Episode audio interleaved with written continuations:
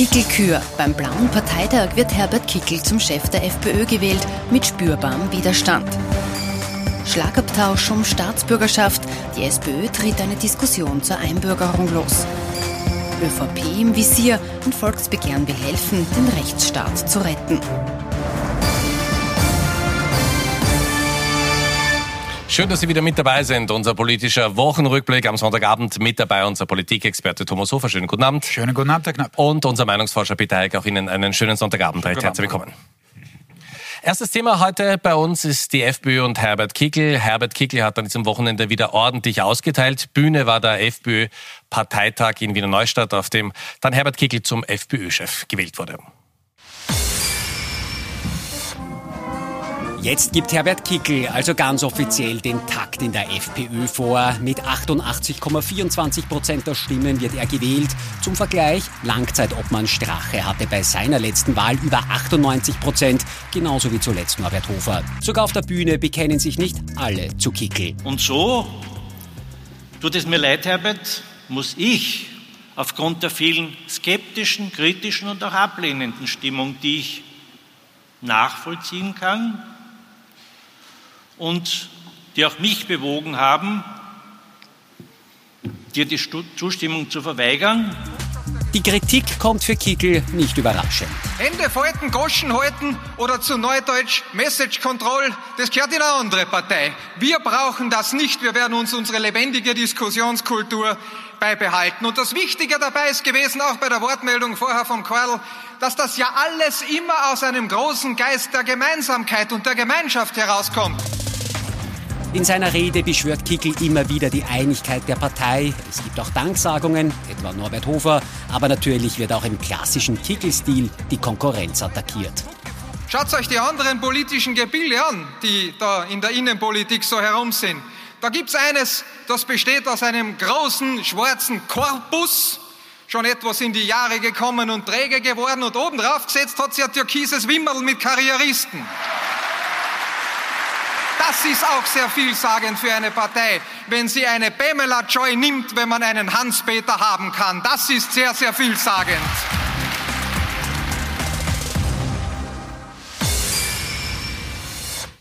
Herbert Kickl teilt aus wie gewohnt und äh, parteiinterne Kritik und sogar auf der Bühne. Ist Kickl jetzt geschwächt mit diesem Ergebnis oder war mit dem einfach zu rechnen? Ja, ich glaube, es war damit zu rechnen. Seine Kritiker waren zahlreich, äh, zahlreicher als diese 11 Prozent und ein bisschen was Streichungen äh, vermuten lassen würden. Aber natürlich konnte da jetzt gerade Oberösterreich äh, nicht in die Vollen gehen. Also wenn jetzt der Kickel mit einem Ergebnis von 60 Prozent heimgegangen wäre, na dann wäre es ein Schaden für die Partei gewesen. Dann hätten wir bis in den oberösterreichischen Wahlkampf hinein äh, diskutiert, wie gespalten die Partei ist. So ist es ein Ergebnis, wo so ein leichter Schuss vor dem Bug ist, äh, wo man sieht, okay, er ist nicht in diesen Höhen, wo eben Norbert Hofer war oder vor äh, dem äh, natürlich auch ein Heinz-Christian Strache.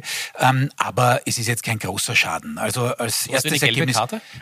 Wenn Sie so wollen, wenn wir die Fußball-EM schon haben, dann ist das, dann ist das okay. Das ist eine leichte Verwarnung, aber, aber definitiv keine Rotgefahr, wenn Sie so wollen. Also das wusste Herbert Kickel. Er ist sehr offensiv damit umgegangen. Er wusste natürlich, dass seine Art der Brachialkritik an Hofer, die natürlich viele auch als Illoyalität ausgelegt haben, auch im Burschenschafterlager, er ist ja da nicht wirklich verankert. Äh, die, denen hat das nicht so gefallen und insofern war das ein Ergebnis, glaube ich, mit dem er gerechnet hat und mit dem er durchaus auch leben kann. Und Sie haben es gleich gesehen, Sie haben es auch zugespielt. Äh, man hat äh, ganz heftig wieder von seiner Seite ausgeteilt in Richtung aller Parteien auf dem Niveau, das wir kennen. Ganz, ganz großes Ziel von Herbert Kickl, oder sagte er immer wieder, Kurz muss weg und da geistert ja so eine Variante herum, eine Koalition, die von der FPÖ geduldet wird, äh, gegen die ÖVP, also Neos, Grüne und äh, die SPÖ. Ähm, wie, wie schaut das aus? Wie, wie, wie wahrscheinlich ist das? Können wir nicht beantworten, aber wie sehen die Wählerinnen und Wähler das? Ja? Nein, ich ja? glaube, wir können es sogar beantworten. Ja? Wie wahrscheinlich es ist, ist nämlich nicht sehr wahrscheinlich, ähm, denn es müssen erstmal die drei Parteien zusammenfinden ähm, und dann muss der Bundespräsident dem auch zustimmen. Also es gibt viele, viele Parameter, die eigentlich dagegen sprechen. Und auch von Wähler- und Wählerinnenseite wird es einfach nicht gutiert. Wir haben das in einem dreistufigen Verfahren abgetestet oder mit drei Antwortmöglichkeiten, nämlich würde ich sehr, sehr unterstützen, damit könnte ich leben und ich bin dagegen. Und jetzt sehen Sie, 51 Prozent sagen gleich mal von Haus aus, ich bin dagegen. 22 sagen, na gut, ich könnte damit leben. Also die Liebe ist es nicht. Und das zeigt schon, dass die Wähler und Wählerinnen nicht, wie wir es im Vorgespräch ähm, schon besprochen haben, nicht jede wollte, jede taktische mitmachen. Sehr, sehr spannend ist aber jetzt natürlich aus Herbert Kickels Sicht, wie sieht das seine Wählerschaft? Und eigentlich kennt er seine Wählerschaft sehr gut, aber so gut kennt er sie dann auch nicht, weil Sie sehen hier, 61 Prozent der freiheitlichen Wähler und Wählerinnen sind dagegen. Ähm, wir haben uns auch noch die Grünen angesehen, weil die spielen da ja auch noch eine gewisse Rolle mit und auch dort schon etwas mehr, aber auch dort gibt es einen großen Teil, äh, der dagegen ist. Schlicht und ergreifend deshalb, weil man ja ist ja schon in einer Regierung, man weiß auch jetzt aus der Erfahrung heraus, dass das kein ein Zuckerschlecken ist zu zweit, ja, zu dritt mit einer Stützung durch die Freiheitliche Partei, äh, grüß Gott. Also dementsprechend sind auch die grünen Wähler und Wählerinnen wahrscheinlich gewarnt. Äh, was mich nur äh, ehrlicherweise erstaunt an den Zahlen ist, dass das bei den Grünen relativ hoch ist, nämlich die 41 Prozent, den sich von der FPÖ stützen lassen. Also gut, äh, ist es eigentlich, möchte man meinen, auch ein breiter Weg. Aber ich bin ganz beim Kollegen. Diese machiavellistische Lesart, die uns da auszeichnet, jedenfalls auch die Herrschaften in Parteien. Für Herbert Kickl gilt das jedenfalls. Er ist auch ein großer Fan von Game of Thrones ja, und will das immer wieder so ein bisschen umsetzen in der österreichischen Innenpolitik. Der strategische Hintergrund dessen ist ja bei ihm ein anderer. Er will ja wirklich, so wie Sie es auch gesagt haben in Ihrer Frage, er will kurz weg haben. Äh, aber jetzt nicht unbedingt nur wegen der persönlichen Abneigung, die es auch gibt zwischen den beiden Herren, sondern weil er weiß, dass dann am Wählermarkt möglicherweise deutlich mehr in Bewegung ist. Denn Kurz ist natürlich für die ÖVP weniger als noch vor wenigen Jahren, aber doch noch immer ein echtes Asset. Wo die ÖVP ungefähr war vor Kurz, das wissen wir äh, aus, aus den Daten, aus den Umfragedaten. Und auf das spekuliert äh, Kickl natürlich ein wenig. Aber äh, völlig richtig, er übertrippelt sich da natürlich auch selber ein wenig, denn ähm, von den Themen her, äh, glaube ich, gibt es nicht sehr viele FPÖ-Wähler, und das zeigen die Zahlen, äh, die jetzt eine solche Regierungskonstellation mit den dahinterstehenden Inhalten wirklich gutieren würden. Wie kann es jetzt mit Norbert Hofer weitergehen? Also auf dem Parteitag hat er recht versöhnlich gewirkt. Wartet der einfach wirklich auf die nächste Chance und zieht sich mal zurück? Ich glaube nicht, dass er auf die innerparteiliche nächste Chance wartet, sondern ähm, wenn es 2022 die Möglichkeit geben sollte, eine realistische Variante, ähm, äh, in den Bundespräsidentschaftswahl einzusteigen und natürlich auch mit der Möglichkeit auf Erfolgsaussicht, dann wird das mit ziemlicher Sicherheit meiner Ansicht nach Norbert Hofer machen und Sie werden dann sehen, wie Herbert Kickel das äh, präferieren wird und wie er auch natürlich Norbert Hofer, also da passt dann kein Blatt zwischen die beiden. So ist das politische Geschäft und so wird es möglicherweise eintreten. Aber schön ist, dass wir es jetzt schon gesagt ja, haben und vorbereitet haben. Ja. Schauen wir noch äh, zu den Neos. Äh, die hatten auch einen Parteitag und zwar in Linz und da ist Beate Meinl-Reisinger auch als Neos Parteichefin bestätigt worden. Wir wollen Verantwortung übernehmen. Wir wollen, dass an uns niemand vorbeikommt und weder links noch rechts eine Mehrheit ohne die Mitte, ohne Neos hat. So, also ordentliche Ansage, klar, vor, vor der eigenen Partei, nur wie, also die Viererkoalition, wenn es jetzt nicht wird, wie, wie naja, sollte es sonst gehen? Ja? Es, es ist natürlich, es wirkt ein wenig die jüngere Geschichte, die Wahlgeschichte nach, denn die Neos haben sehr darunter gelitten, dass sie halt dann nicht relevant waren, nicht einmal in Richtung Zweidrittelmehrheit im Nationalrat. Also das hört man da ein bisschen raus. Ich, ich glaube, das, was die Neos jetzt versuchen, ist, dass das, was auch gerade von der ÖVP an Fremdpositionierung kommt, nämlich, naja, die gehen jetzt den Weg des liberalen Forums, die werden jetzt immer linker, dagegen zu steuern. Und da muss man auch gegensteuern. Äh, es ist natürlich rund um, um äh, die Kür jetzt, oder die erneute Kür von Berthe Meinl-Reising natürlich auch viel spekuliert worden. Okay, wie schaut's da mit den Flügeln aus? Die neuen Stellvertreter, äh, die der Stadt, äh, Schellhorn und Scherak, die tatsächlich auch ihren eigenen Kurs immer wieder gefahren sind, gekommen sind.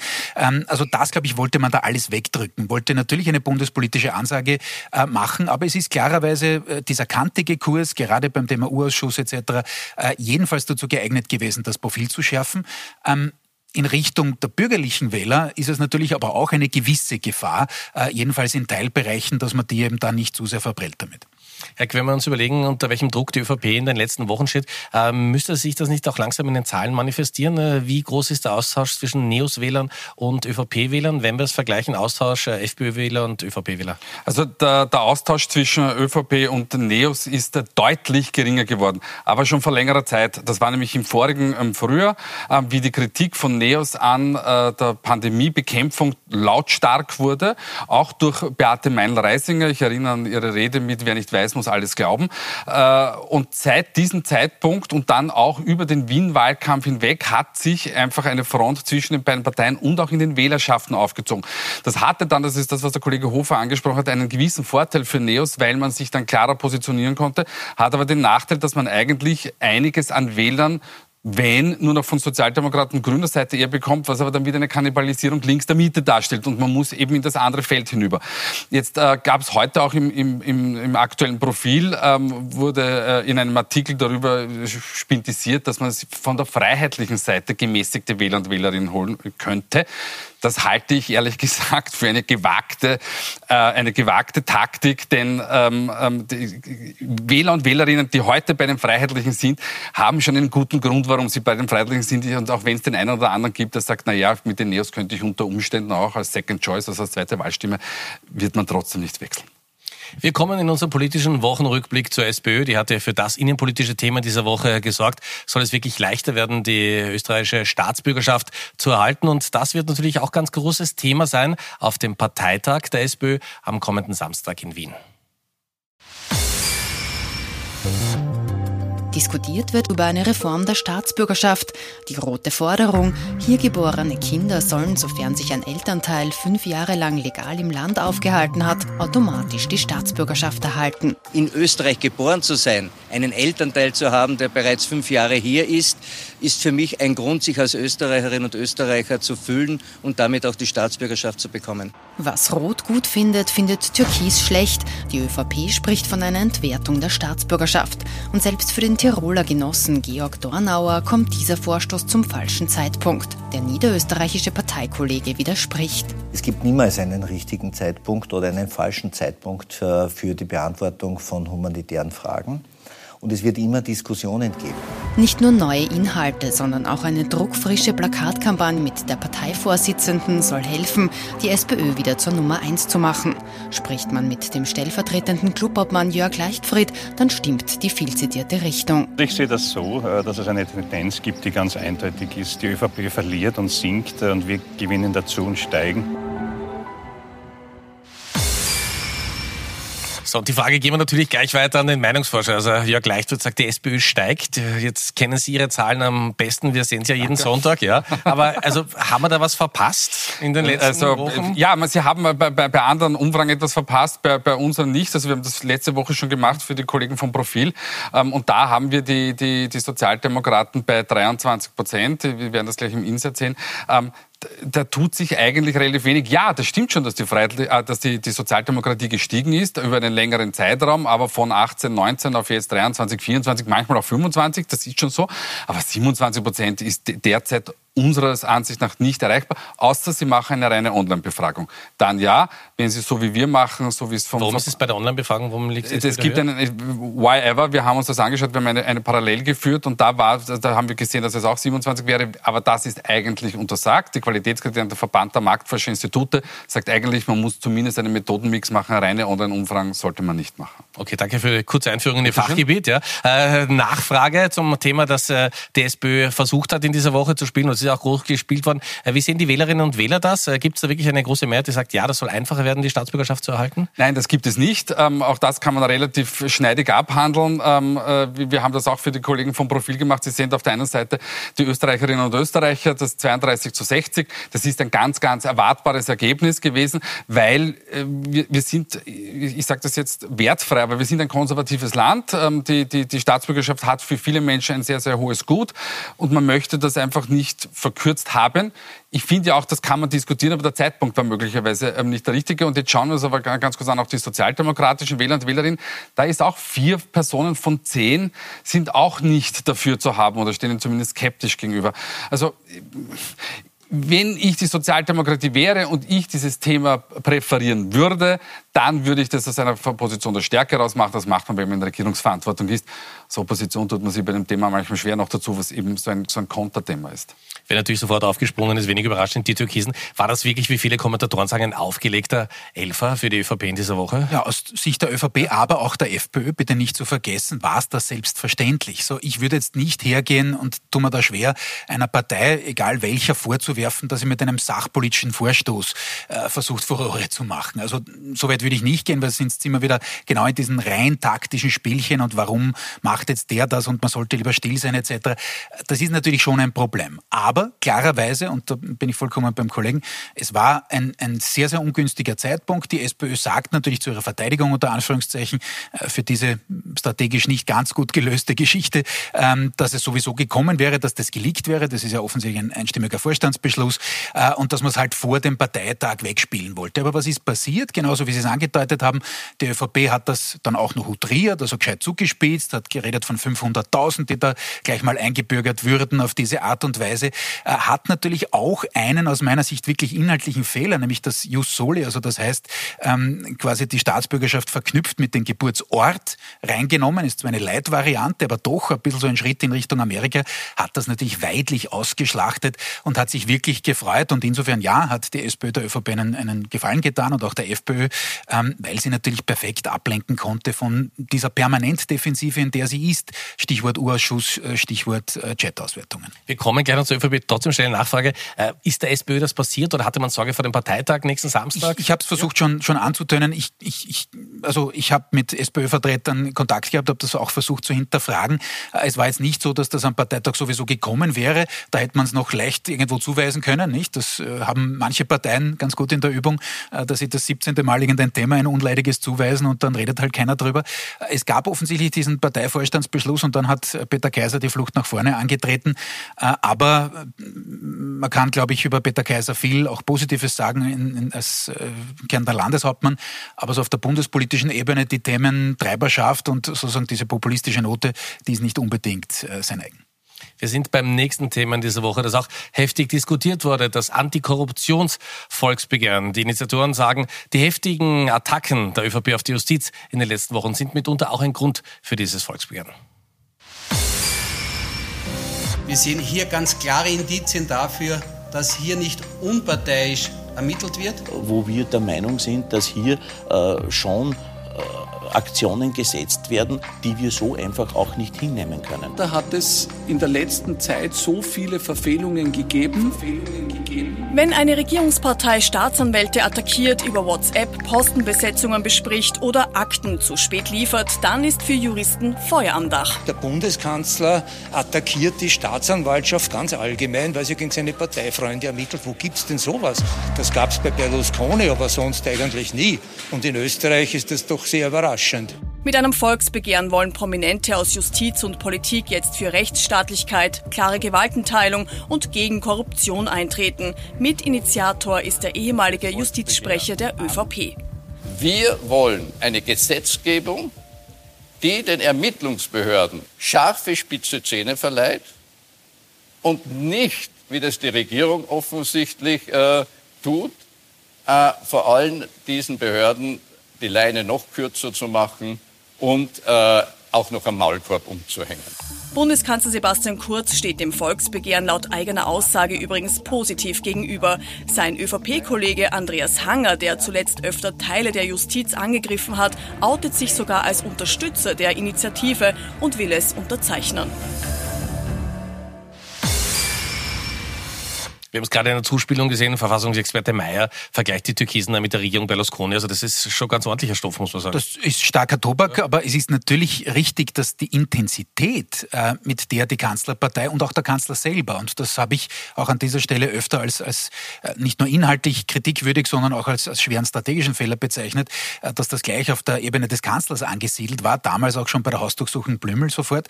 Ähm, das sind natürlich schon Brachialattacken, die, die eine, eine derartige Reaktion auch, auch rechtfertigen, gar keine Frage.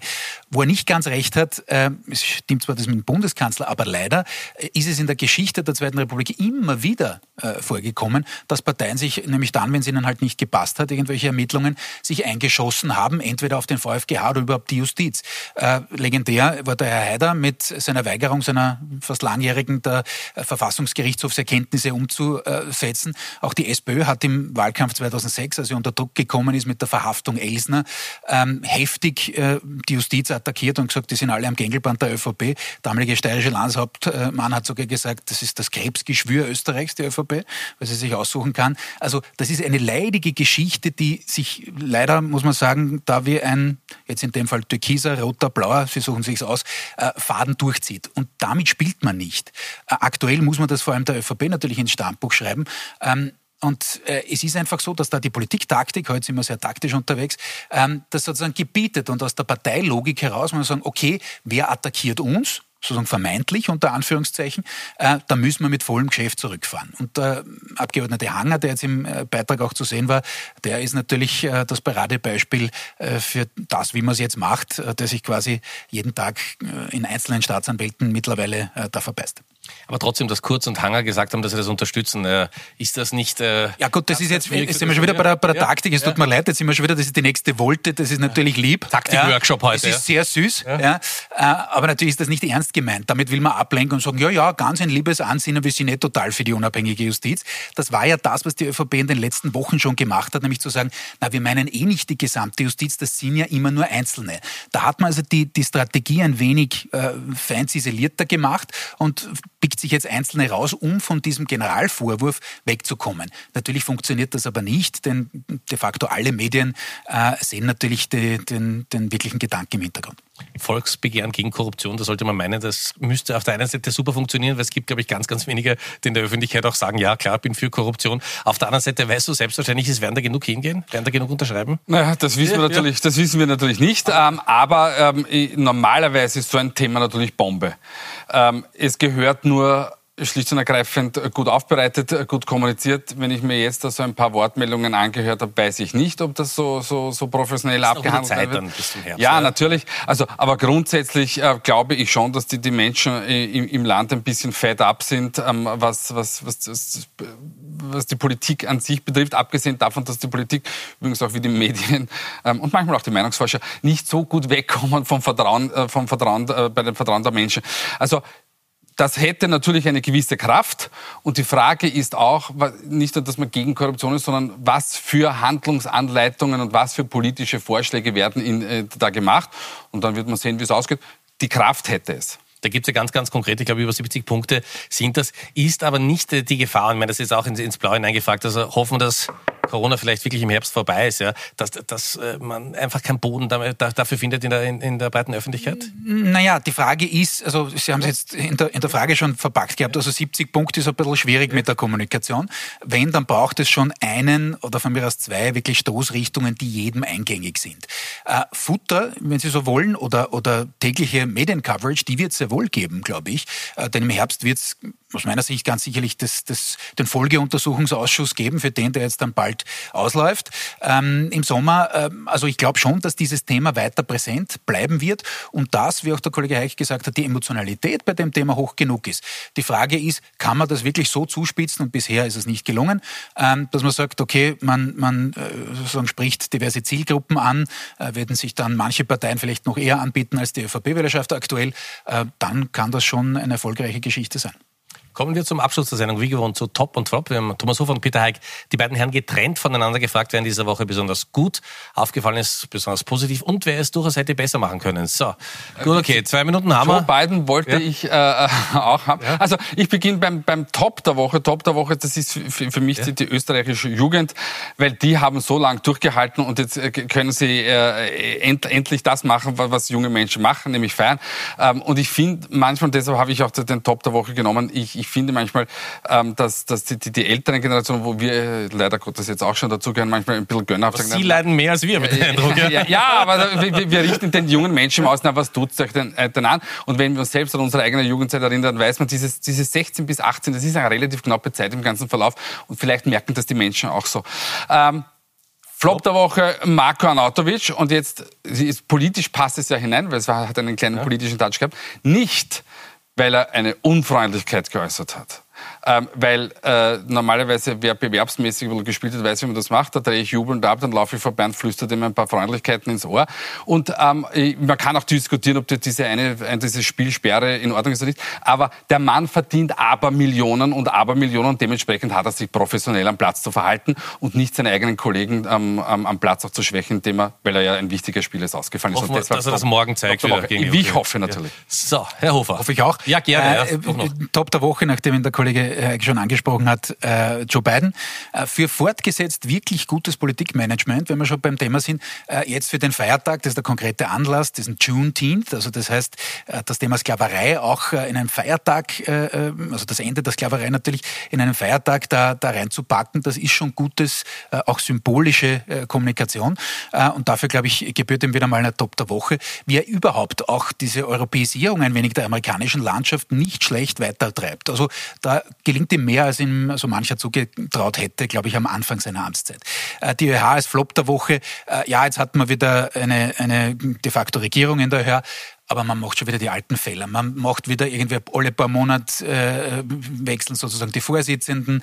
Äh, man hat wieder keine Idee, wer die nach außen repräsentiert. Und bei 16 Prozent Wahlbeteiligung, glaube ich, braucht es da jetzt schon irgendwann einmal bei allen Fraktionen, ja, links wie rechts, völlig wurscht, äh, ein bisschen die Einsicht, dass man ein bisschen was tun sollte äh, für die eigene Interessenvertretung, denn ansonsten geht es noch weiter nach unten. Und die ÖH ist die österreichische Hochschülerschaft. Damit wir das dazu gesagt haben. Ja. Danke vielmals. Das war heute wirklich ein bisschen ein Workshop, aber das gehört auch dazu. Ich darf mich bei Ihnen fürs Zuschauen bedanken. Benedikt Meiner meldet sich gleich nochmal mit den wichtigsten Meldungen des Tages im Kurzüberblick. Wir sehen uns in sieben Tagen wieder. Kommen Sie gut durch die Woche. Auf Wiedersehen.